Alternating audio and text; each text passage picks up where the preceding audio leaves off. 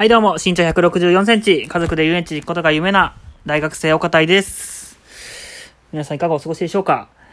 えー、最近はね、あれです。あまりにもね、暑いので、この、手で持っていけるような、あの、扇風機を買おうかどうか迷っているというのがマイニュースです。はい。えー、今日は何を喋っていこうかと言いますと、えー、落ち込んだ時とか、えー、結構苦しいんで、こう、なかなかね、抜け出せないみたいな。とか逆に、えっと、何も気力が起きないみたいな。なんかやんなきゃいけないことはあるんだけど、うん、なんかやる気が出ないなっていう時、結構あると思うんですけど、僕は結構あるんですけど、そういう時に、えー、いいなって思うおすすめの曲みたいなのをちょっと言っていけたらなと思います。よろしくお願いします。いやいや拍手が大きい。えーっと、どうですか？皆さん、自分が落ち込んだ時とか、やる気出ない時に聴く曲ってありますか？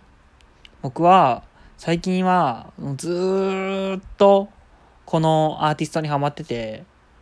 アーティストの名前は、緑黄色社会ですね。緑社化っていう略されるような人たちなんですけど、多分知ってる人もね、結構多いと思うんですけど、の、その、えー人たちの、あの、メラっていう曲ですね。おメラっていう曲なんですけど、これはすごいね、あの、特に気力がない時に聞くことが多くて、えっとまあ、メッセージとしては、結構その、まあな今しかない、えー今、えーやらなくていつやるんだっていうような、この現状を、えー変えていって、どんどん世界すら変えていってやろうぐらいの、こうメラメラとたぎる闘志みたいなのをすごく、えー表していて、えー勢いのある、えーいい曲になってるなっていうふうに思ってます。こう、誰やねんって感じなんですけど。ね、僕は結構それの歌詞の中で、えー好きな歌詞があって、歌詞が、あ、てかサビが、えっと、今なんじゃない？メラメラとたぎれ、眠っているだけの正義。こんな僕も君のヒーローになりたいのさ。っていうのが、あの、歌詞なんですけど、サビのね、この今な、今なんじゃない？って、この問いかけている。で、こう、今動くしかないっていう時に、じゃあ何を使ってっていうと、このメラメラとたぎる正義感っていうので、あのー自分の心にある気持ちをメラメラとたぎらせていって、次の行動をどんどんやっていこうぜっていうような、えー思いが込められているのかなっていうふうに思っていて、自分は結構今ね、就活の時期で、で、な、授業とかもそれと重なったりしてて、結構その予定としてはね、結構詰まっている時期ではあるんですけど、やっぱりどうしてもこの気持ちが乗らない時、えー、なんかやんなきゃいけないことはあるんだけど、こう、なん、どうすればいいのかなっていう時があるんですけど、そういう時に本当にこれを聞くと、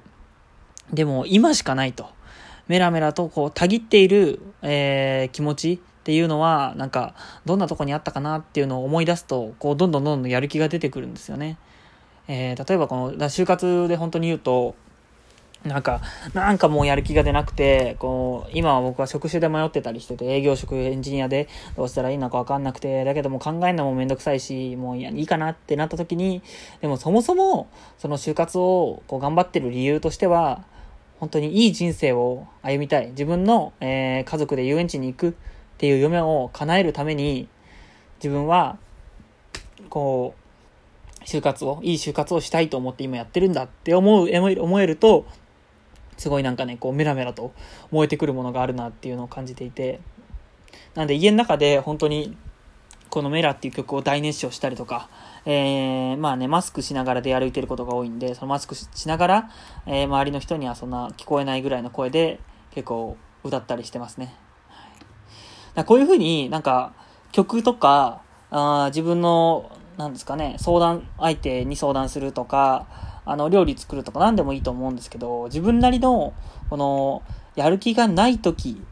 に、えー自分をこう燃え上がらせてくれるような曲だったりとか、えーものがあったりしたら、本当にいいんじゃないかなって思います。で、えっと、特に大学生ですよね。大学生って今のこの時期は、本当移動がね、まあだいぶちょっと緩やかにはなってきましたけど、でも言うてまだね、そんなに人混みが多いようなとこに行くっていうのはちょっとえ？って思われちゃうじゃないですか。で、海外なんてましてはまだまだだと思うので、ってなってくると、やっぱり、この自分のこの気持ち、え、自分のやりたいことへの気持ちっていうのがなかなかね、え、モチベーションが高まっていかないことが多いと思うんですよね。だそんな時に、こう自分の中でこうスイッチをパチッと入れてくれるような何かが、えー、あればあるほどいいのかなっていうふうに思います。で、それで言うと、僕はこの曲以外にも、あの、プロレスが、えー、最近結構、あの、また熱を帯びてきていて、で、えっと、ちょうどね、普通、昨日かな？えー、昨日から、えー、 New Japan Cup っていう、新日本プロレスで New Japan Cup って言われる、毎年春に行われてるね、トーナメント戦の、えー、試合があったんですけど、それまでずっと本当に新日本プロレスもお休みしてて、で、実際の New Japan Cup も、この無観無観客試合で行われたみたいなんですけど、でもその無観客でも、このマイクパフォーマンスを、えー、していた選手が、本当にいつもと変わらなかった。あの頃のまま、えー、帰ってきてくれたっていうパフォーマンスをしてくれて、いや、だから本当に、あのー、なんですかね、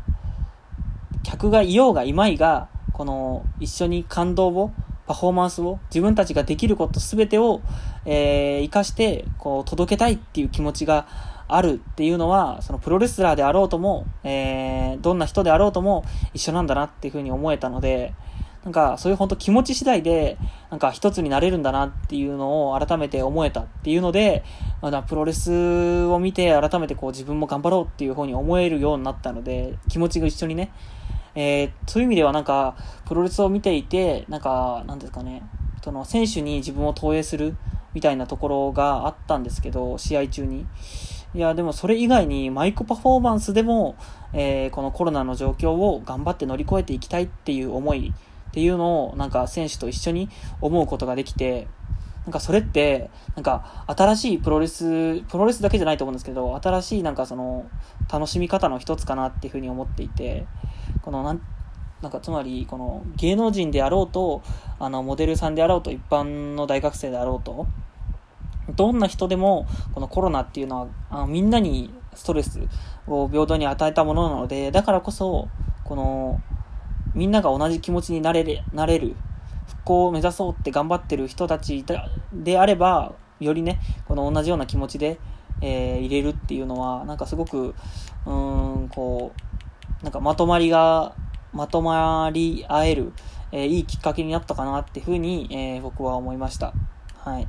なんでね、あの、僕もそういう人たちに、と一緒に、こう、今の時代をどうやって生きていくかっていうのをね、考えながら、えー、今自分がやるべき就活っていうのを進めていければいいかなって思っている日々この頃でございます。はい。で、えー、っと、まあちょっと時間があるので、まだちょっと他の話をしようかなって思うんですけど、ともう一つの話は、えっと、前ちょっとね、強い人ってどういう人なんだろうっていう話をして、こう、頼れる人がいるのが強い人なんじゃないかっていう話をしたんですけど、なんかもう一つ他にもこう強い人になるための条件というか、必要なことがあるんじゃないかなって思って、それは、あのー、あれですね、自分の弱みだったりとか、できないことに、どれだけ、あの、直面してきたかの数かなっていうふうに思っています。で、っていうのも、例えば、このスポーツ選手とかだと一番分かりやすいかなっていうふうに思うんですけど、例えばオリンピックに出るようなすごい実力のあるスポーツ選手って、日々この自分の、あの、記録に、記録だったり、えー、誰かの記憶に負け続けてる。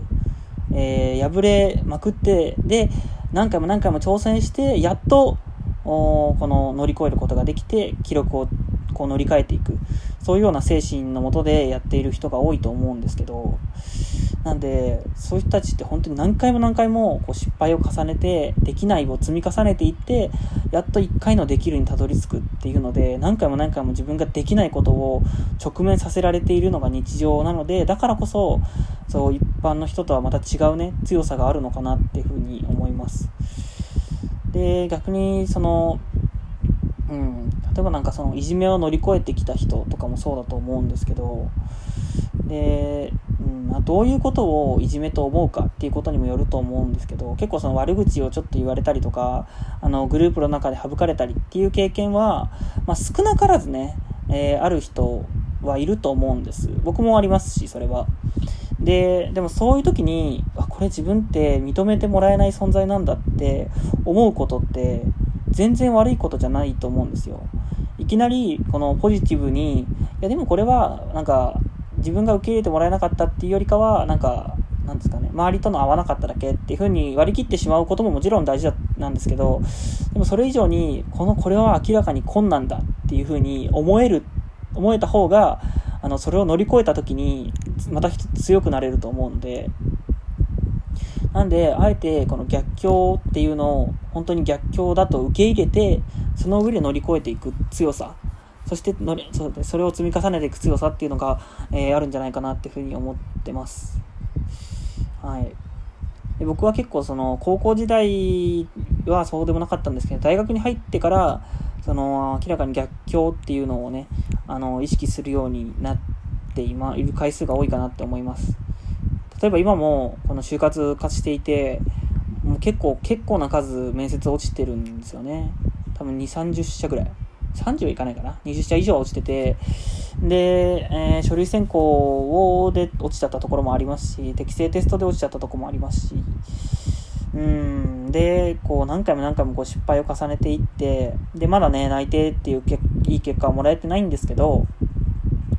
でも今はその始めて就活を本格的に始める前よりもなんか明らかにこう精神的に強くなっていってるなっていう気がしていて